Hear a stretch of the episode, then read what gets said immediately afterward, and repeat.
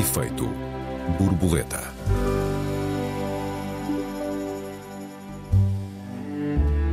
O Estado deve ser informado da dimensão, origem e natureza dos nossos rendimentos, onde está a linha que separa o combate à evasão fiscal da vigilância totalitária. Bem-vindos a mais um Efeito Borboleta, eu sou Joel Neto. Olá, bem-vindos, eu sou a Raquel Varela. Olá, Joel.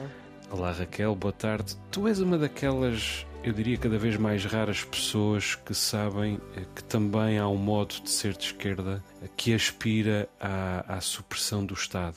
É à luz disso que vês também este debate em torno da confidencialidade, por exemplo, dos rendimentos de um cidadão? Sem dúvida. Sem dúvida que sim. E sem dúvida que aquilo que eram as teorias de esquerda, igualitaristas, socialistas, uh, sociais-democratas, na viragem do século XIX para o século XX, a ideia era, a, a grande discussão política era abolir o Estado, abolir as classes sociais para haver auto-organização das pessoas. A discussão era como, não é? Se por uma via revolucionária, se por uma via reformista, o Estado, etc. O Estado não é uma auto-organização das pessoas. Não, o Estado eh, não somos todos nós, eh, não é? O Estado é uma organização que tem, primeiro, é evidentemente uma organização de classe, mesmo nas democracias mais liberais e mais representativas, uh, onde os famosos check and balances funcionam, o Estado continua a ter um caráter eminentemente de classe. Por isso é que se fala de Estados capitalistas. O Estado capitalista pode ter um regime democrático, pode ter um regime ditatorial, uhum. Mais ou menos uhum. democrático, etc. Portanto, uh, o Estado não somos todos nós. Eu acho que esta grande confusão que entrou uh, na a origem para mim desta grande confusão de uma esquerda que aparentemente quer mais Estado e mais Estado tem a ver com a Segunda Guerra, porque na, depois da Segunda Guerra o Estado ganhou uma dimensão também de Estado social. Enquanto que o Estado, até à Segunda Guerra, é um Estado essencialmente militar e de recolha de impostos, que é praticamente o que foi sempre o Estado ao longo da história, depois da Segunda Guerra. Mas isso tem a ver com o fenómeno da derrota do nazifascismo e com a resistência ao nazismo um, digamos assim, o grande acordo foi os trabalhadores armados disseram nós não vamos lutar por tomar o poder uh, e vocês garantem-nos um Estado social uh, regulado. E, e criou-se, digamos assim, uma dimensão da mais-valia e do lucro que vai para, uh, consoante os países e por uma dimensão redistributiva dos impostos, para uh, uma dimensão de impostos progressivos, para a saúde, a educação, etc. E isso fez com que as pessoas passassem, muita gente passou a associar o Estado a uma coisa positiva, coisa que até à Segunda Guerra era impensável, não é? O Estado é aquela figura que chega na figura do cobrador de impostos ou da conscrição militar. Uh, evidentemente que já tinha alguns programas sociais noutros países, mas era um epifenómeno. E, portanto, esta ideia de que há uma organização da, da sociedade toda poderosa, independentemente de quem lá esteja à frente, devo-te dizer. Uhum. Deixa-me só, só dizer-te isto: isto: se for um Estado da classe trabalhadora, eu também vou ser contra o Estado, porque o problema é o certo. Estado. Exatamente. Era isso que eu queria dizer, só para não nos perdermos aqui nas questões teóricas, aquilo que tu estás a dizer no essencial é que o Estado não somos todos nós. Era exatamente não, isso por... que eu estava a dizer. E porque não somos todos nós, eh, discordas nesta, eh, discordas da, ou concordas com a ideia de, com a importância da confidencialidade. Se eu crio uma instituição na sociedade com o poder que é o do Estado, volto a dizer, pode ser uma classe ou a outra à frente, o Estado da União Soviética não tinha a burguesia à frente e era um Estado que se tornou totalitário e esmagador. Portanto, não é uma uhum. questão só de classe. É uma uhum. questão da estrutura toda poderosa. Uma estrutura nunca deve ter este poder sobre a sociedade. Uhum. Uh, e a pergunta inicial que tu fizeste aqui na nossa conversa, para mim é uma pergunta muito interessante e muito complexa de responder, que é até onde é que nós permitimos ao Estado conhecer os nossos rendimentos e a nossa vida? Até uhum. onde, na tua opinião? Qual é a fronteira? Uh, eu acho que esse é o busilis, uh, precisamente, porque é importante que o Estado conheça alguma coisa e é importante que o Estado uh, não conheça tudo.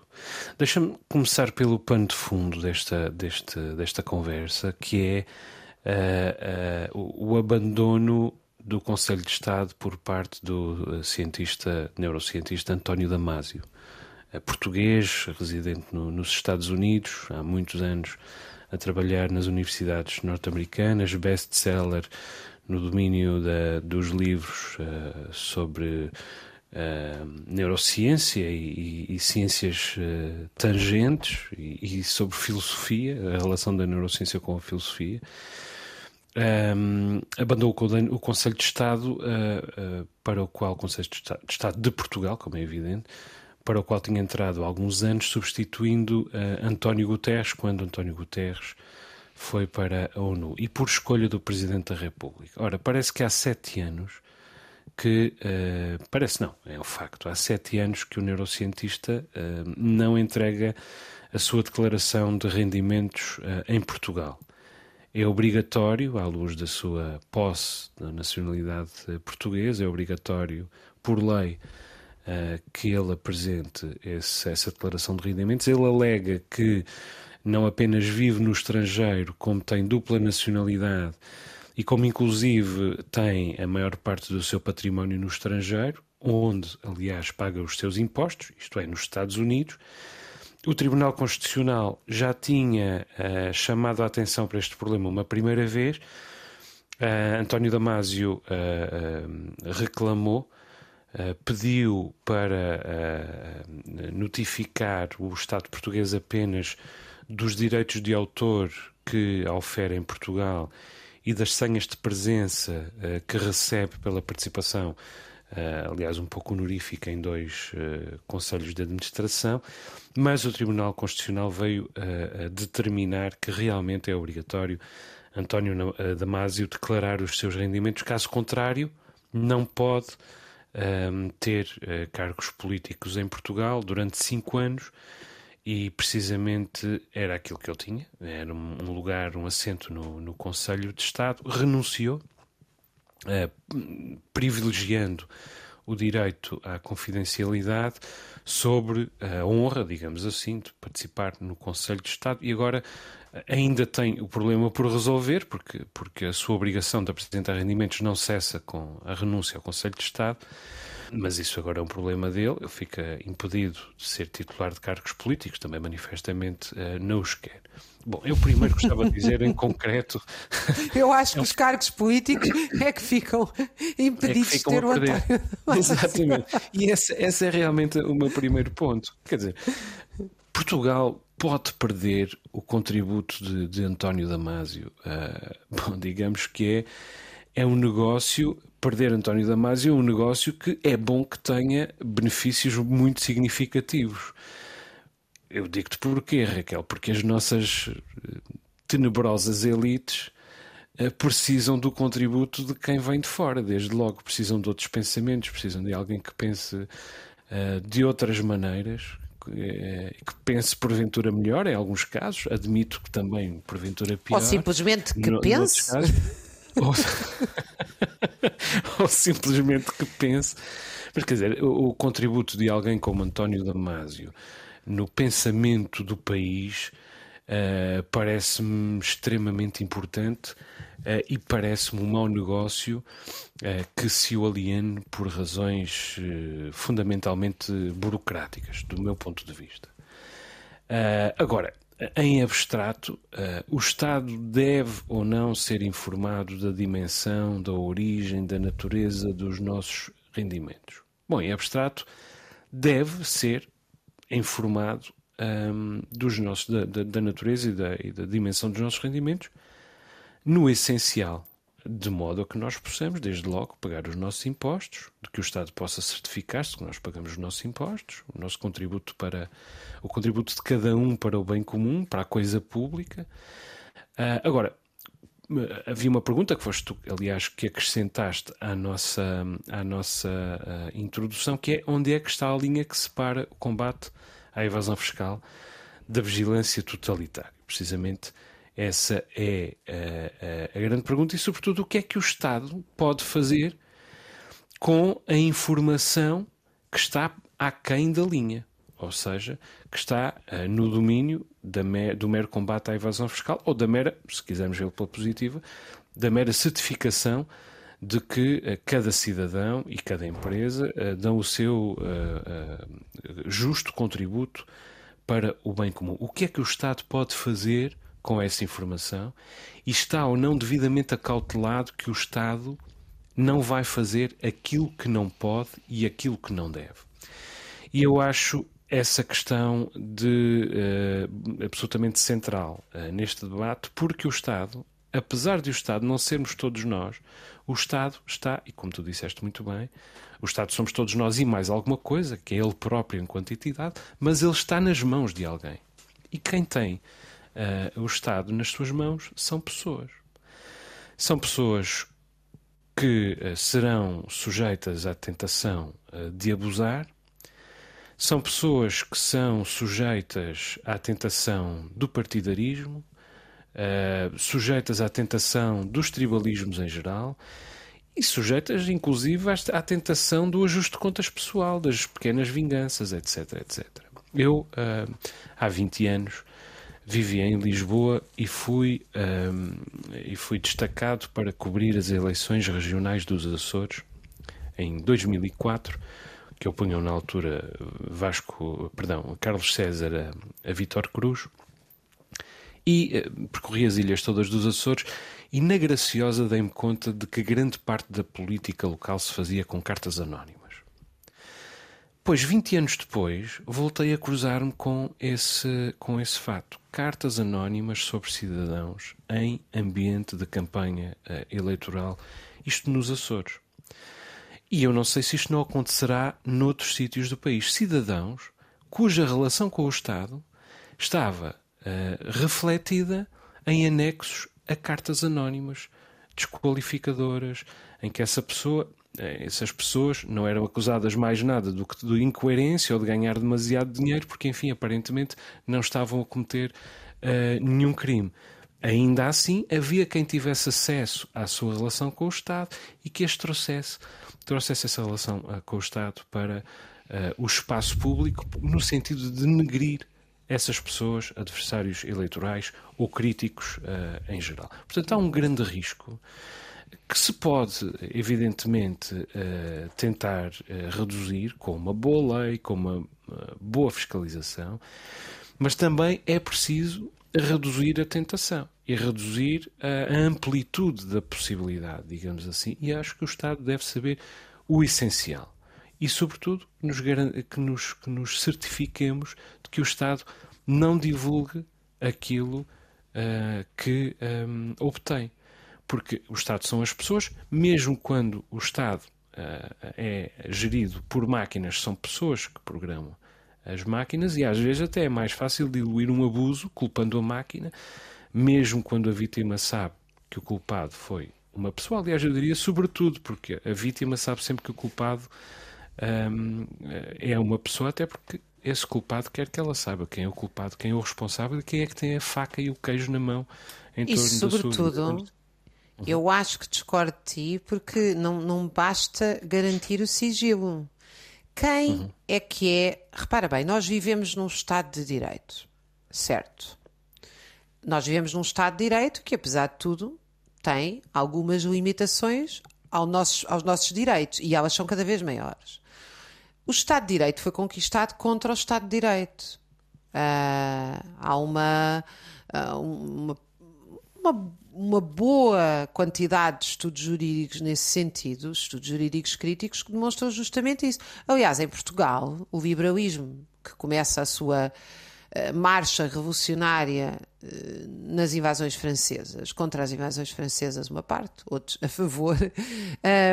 Eh, mas o liberalismo não consegue garantir direitos, liberdades e garantias. Foi preciso morrerem 100 operários arsenalistas em 1938 no Rossio para se conseguir positivar o direito de reunião na Constituição.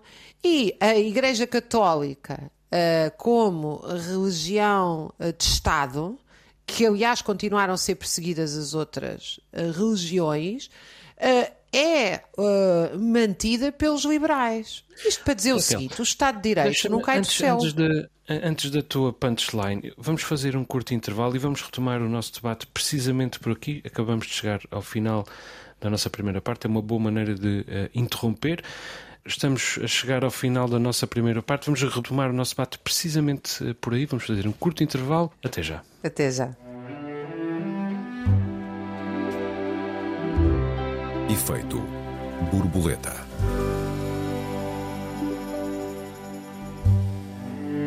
Efeito borboleta, segunda parte. Esta semana discutimos os rendimentos dos cidadãos e das empresas e o direito à confidencialidade. Raquel, há pouco uh, estavas a dizer que o liberalismo não consegue, por natureza, assegurar os direitos, liberdades e garantias. Isto, para muita gente, é um paradoxo. Eu estava a discordar de ti nesta ideia de que nos seria suficiente garantir o sigilo. Porquê? Porque o cumprimento da lei não quer dizer que seja justo. Ou seja, nós temos hoje um Estado de Direito que reclamamos, temos outra, outra parte de, das leis que eu não, eu não reclamo, acho que elas são restritivas e injustas, e quero estar no meu direito de reclamar a luta contra essas leis, incluindo não sendo sistematicamente vigiada. Repara bem, não tem só a ver com a nossa dimensão. Uh, uh, de vida privada, eh, que eu volto a dizer, esse para mim é o maior argumento. O Estado, como mega instituição de poder que concentra o poder, é uma instituição que deve estar sistematicamente sob vigilância e, quanto a mim, qualquer sociedade saudável caminharia para o fim do Estado.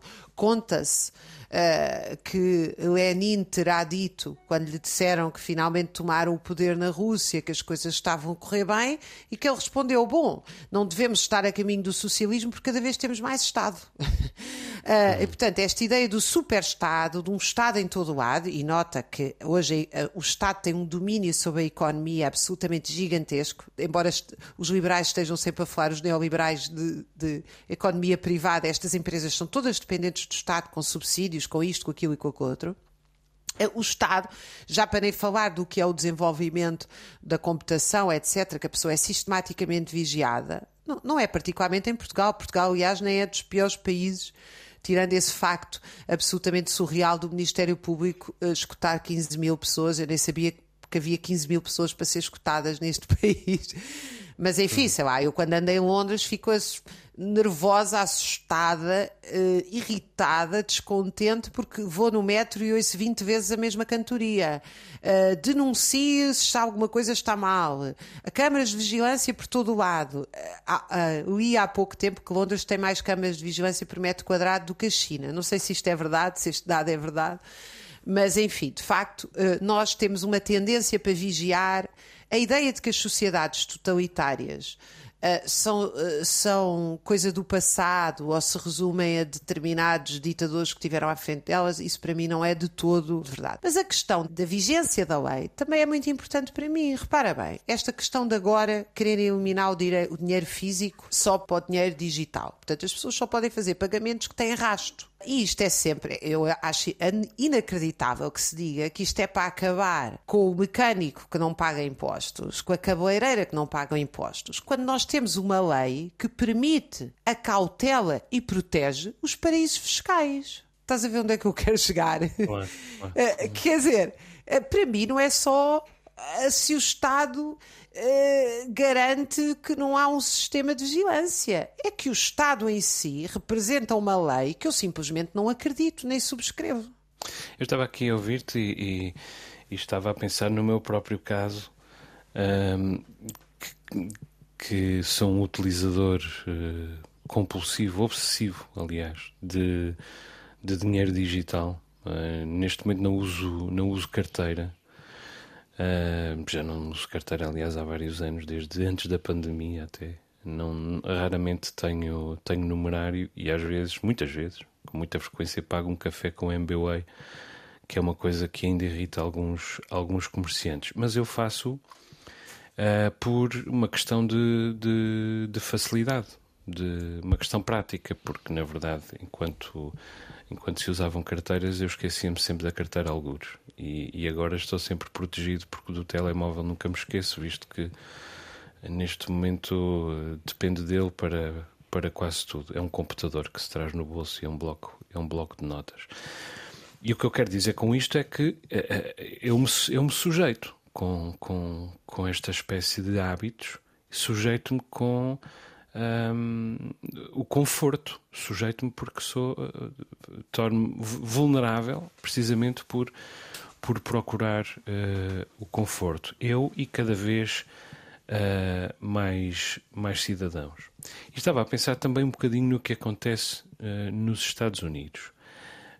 Um, usa, ao contrário daquilo que muitas vezes se pensa, o, direito ao, ao, uso e porte de arma uh, nos Estados Unidos não tem na sua origem o direito às pessoas defenderem-se umas das outras tem na sua origem a ideia de que as pessoas devem ter o direito de se defenderem do Estado.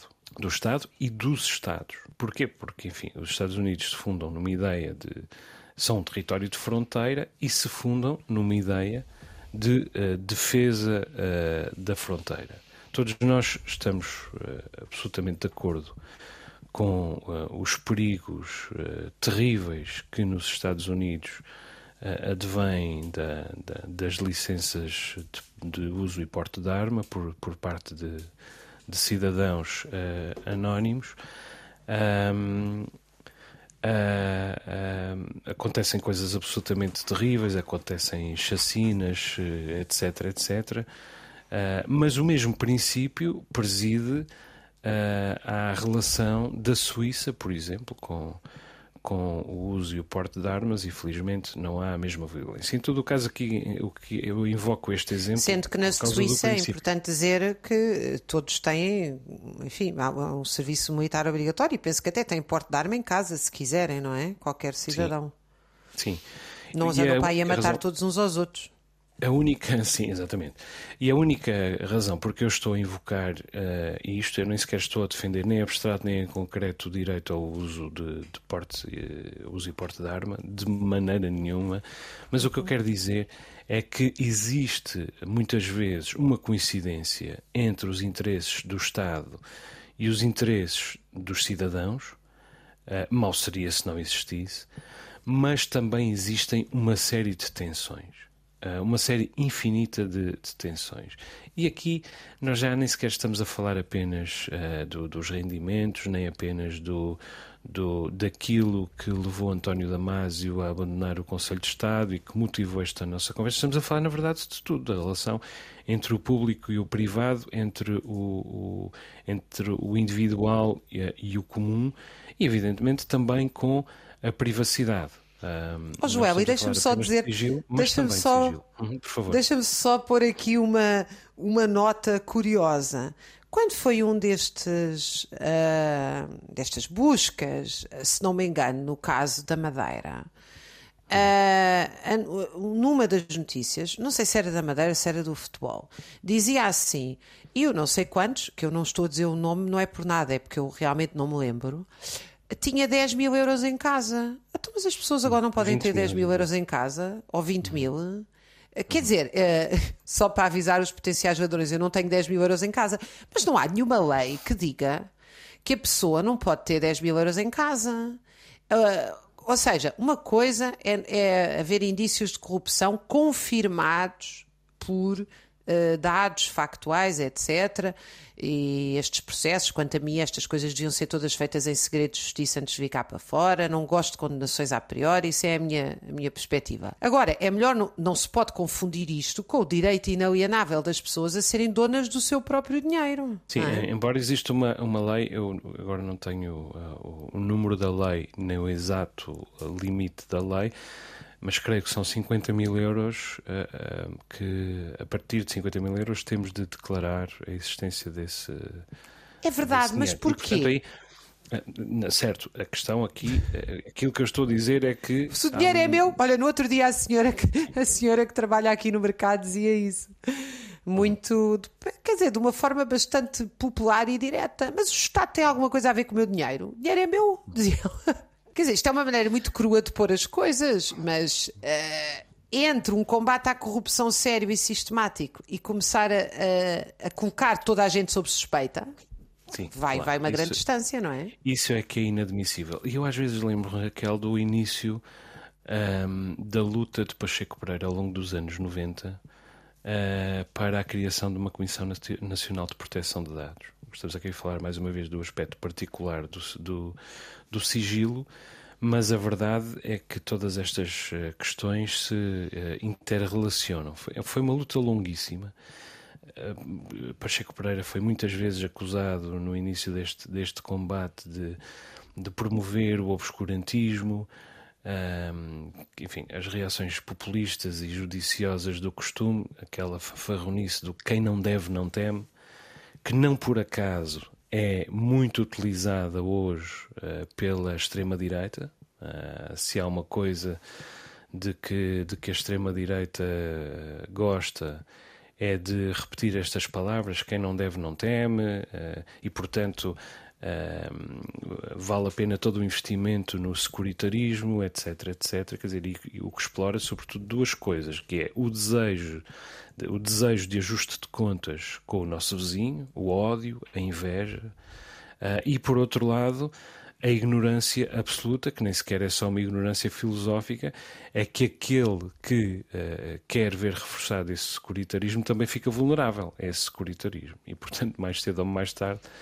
será ele o alvo dessa, dessa senha, digamos assim. Mas felizmente nós fomos compreendendo ao longo dos anos uh, 90 uh, que a proteção de dados é, é fundamental uh, para garantir que uh, as informações pessoais de cada indivíduo permanecem seguras, porque é uma questão de segurança em primeiro lugar. E cada um de nós tem o direito de controlar o acesso a essas informações eh, e, e como elas são usadas, evitando, evidentemente, o uso indevido.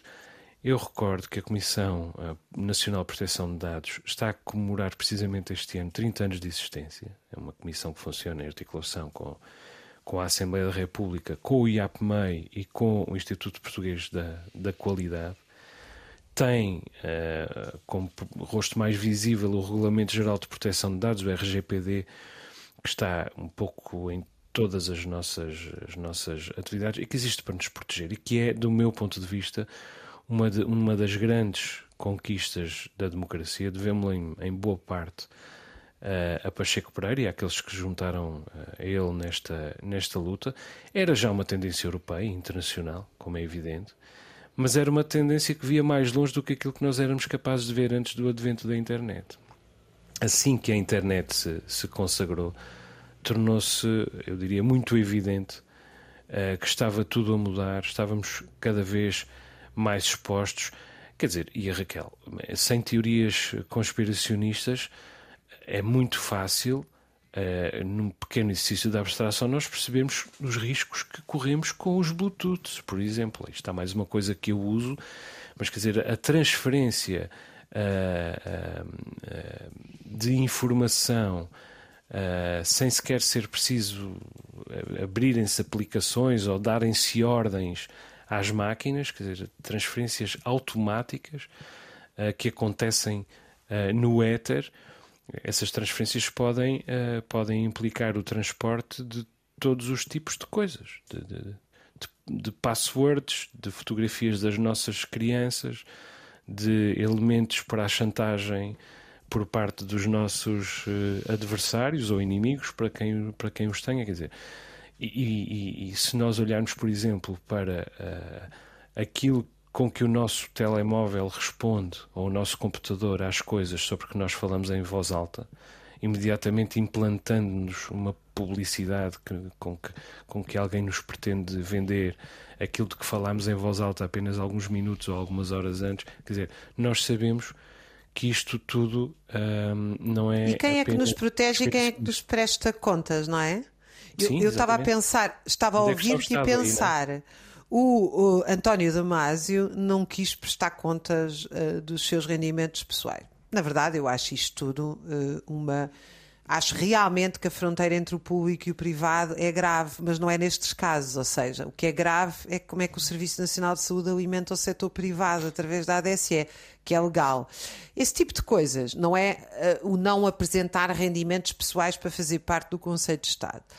Uh, até porque quem, não há um limite que eu saiba às, aos, aos rendimentos pessoais. Francisco Balsemão é ou era membro do Conselho de Estado e trata-se do dono e de uma figura central uh, dos média, altamente controlados, porque nós temos três ou quatro grandes grupos de média, além que conseguem controlar o, o, o que é que é ideologicamente uh, dominante no campo da comunicação, está no seu direito, não sou contra. Eu acho que sinto é falta de haver muito mais visões. Uh, agora, faz parte do conceito de Estado. Ou seja, que, que, que, pesos, que dois pesos e duas medidas nós temos. Sim, senhora, uma pessoa que tem um lugar de destaque, uh, um semi-monopólio de comunicação em Portugal, é, pode apresentar os seus rendimentos, já está tudo claro.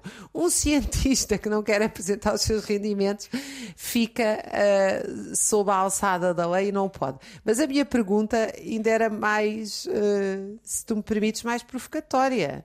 É que eu não quero, eu, eu não quero saber os rendimentos de António Damasio, mas quero saber uhum. quais são as contas do Estado e nunca sei. Nunca sei. Eu não sei quem é que é, quem é que detém a dívida pública, eu não sei quem é que fez a dívida pública passar de 60% para 130% do PIB? Uh, ah, eu não sei os nomes destas pessoas e que são coisas que eu estou a pagar. Repara bem. Uh, é, eu e todos os portugueses, como é evidente, todos os portugueses que trabalham estão a pagar. Quantas, os exemplo, negócios que, é que, o Estado faz. a nossa dívida pública e está a ganhar dinheiro com isso. É? O Estado faz negócios com empresas gigantescas. Nós, nós não sabemos quais são as margens de lucro dessas empresas. Não é? Nós estamos agora, vemos os, os, uh, uh, os casos da alegada corrupção aqui e com outro. Coisas absolutamente elementares de lei, que seriam, na minha opinião, se as leis fossem justas, dizer o seguinte: o Estado, só, eu, eu achava que o Estado não devia fazer negócios, o Estado deve, deve ter serviços públicos, inclusive serviços públicos de construção. Uh, o Estado devia ter pedreiros, devia ter construtores civis, devia ter engenheiros para construir habitação social sem margens de lucro. É isto que eu penso. Mas não é isto que nós temos. Temos uma situação em que o Estado contrata a empresas com margens de lucro. Essas margens de lucro não são conhecidas, apesar de ser um negócio público. Repara bem, nós temos que dar todas as informações sobre os nossos rendimentos ao Estado. Todas e mais algumas. Uh, nem te conto o que é que são as leis draconianas de funcionários públicos em exclusividade. É cada segundo de, uh, que não estão em exclusividade, em cada segundo do que fazem têm que informar. Tudo isto está absolutamente, uh, digamos assim, definido num rendilhado legislativo onde facilmente a pessoa se perde. E coisas tão elementares como negócios gigantescos do Estado, nós não sabemos absolutamente nada. Portanto, há aqui um padrão de transparência muito estranho. Na verdade, não é estranho, é um padrão de classe social, que é uma palavra que não está nada na moda e que nunca podemos dizer, uma vez que é completamente determinante na explicação da realidade. Raquel, e já agora tenho para ti um, um quiz, como se costuma dizer agora. Quantas vezes este tema foi discutido nos debates entre candidatos a primeiro-ministro ao longo das últimas uh, duas semanas. Mais ou menos, segunda pergunta, foi mais vezes ou menos vezes discutido uh, do que a cultura, por exemplo? Quantas vezes ouviste sim, sim, sim. também falar de cultura nestes, uh, nestes debates? Há ou não, do teu ponto de vista, um divórcio cada vez mais evidente entre o discurso político e qualquer ideia de, de, desenvolvimento estratégico e de proteção dos direitos, liberdades e garantias uh, e, e, e, compromisso com a coisa pública. Uh, quer dizer, passámos duas semanas a discutir potenciais alianças depois, os principais candidatos foram à televisão mostrar que conseguiam chorar e que eram é, extremamente humanos. Isto é de uma infantilidade. Olha, eu vou-te dizer a verdade. Eu não vejo os debates porque eu não tenho tempo, paciência, nem acho que isso seja a forma de eu me informar sobre as escolhas políticas do país. E deixa-me uhum. dizer-te isto com muita sinceridade. Um debate de 20 e tal minutos, que na verdade é, esse sim é uma espécie de quiz, com o tempo cronometrado, como se estivessem no Masterchef. Eu já acho mal o Masterchef, que eu acho que cozinhar é das coisas mais sexys e interessantes para se fazer calmamente. Quanto mais cozinhar com um, com um, um, O relógio de ponto foi inventado no século XIX, infelizmente, e agora uh, conquistou tudo. e os candidatos terem 20 minutos, sendo que uma parte dos candidatos, como nós sabemos, há uns que nem sequer falam, gritam e interrompem. Como é que isto pode ser padrão de nós conhecemos, seja o que for? Portanto, eu vou, eu, eu leio os programas, eu conheço a história destes partidos, eu interesso-me porque pensam os candidatos, eu interesso-me pela história nacional e internacional destas organizações políticas, pela sua evolução, mas não me interesso pelos debates. Devo-te dizer com muita. Uh, com muita frontalidade. Eu acho que os debates reduzem os que participam neles e reduzem aqueles que assistem. Não, para mim, isto não é política, não é a forma de fazer política. Hum. E és uma, da, de, uma das um dos poucos portugueses, enfim, poucos, és um dos portugueses que já tomaram a decisão sobre em quem é que vão votar. Não. não. posso.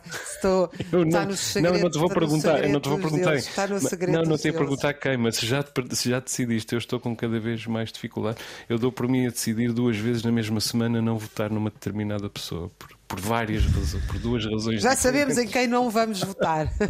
Exato, é a única coisa que eu sei. A escassos dias das, das eleições. Eu, antes de mais é nada, acho que, o, acho que o debate mais importante era o contrário. Uh, eu ainda me lembro ainda me lembro, porque uh, o meu pai era um entusiasta do Partido Socialista e levava-me para os comícios do Partido Socialista, de que eu, onde eu só tive seis meses, já aqui confessei esse meu passado negro. Mas eu ainda me lembro do tempo em que a política era o contrário. Era o Mário Soares ir aos lugares ouvir as pessoas, o Freitas do Amaral ir aos lugares ouvir as pessoas. Agora é o contrário, as pessoas vão ouvir os candidatos, não é? Eh, é uma inversão completa daquilo que eu penso que é a política. Eu, para mim, estes Muito três bem. meses de campanha deviam ser as pessoas, os candidatos ir ouvir as pessoas. Isso para mim é que seria Bom, uma política democrática. Três meses porque, porque estás no, no continente. Se estivesse nos Açores eram quase seis meses de campanha. Tu vais continuar em eleições nos próximos anos. e a seguir vem as europeias. Raquel, chegamos ao fim do nosso tempo. Deixa-me só recordar que os nossos ouvintes têm à disposição o endereço de e-mail efeitoborboleta.rtp.pt Perguntas, perplexidades, protestos, sugestões são todos bem-vindos. Muito obrigado pelas muitas mensagens que os ouvintes continuam a enviar-nos. Até para a semana. Um abraço aos ouvintes, um beijinho, Raquel. Até para a semana, um beijinho.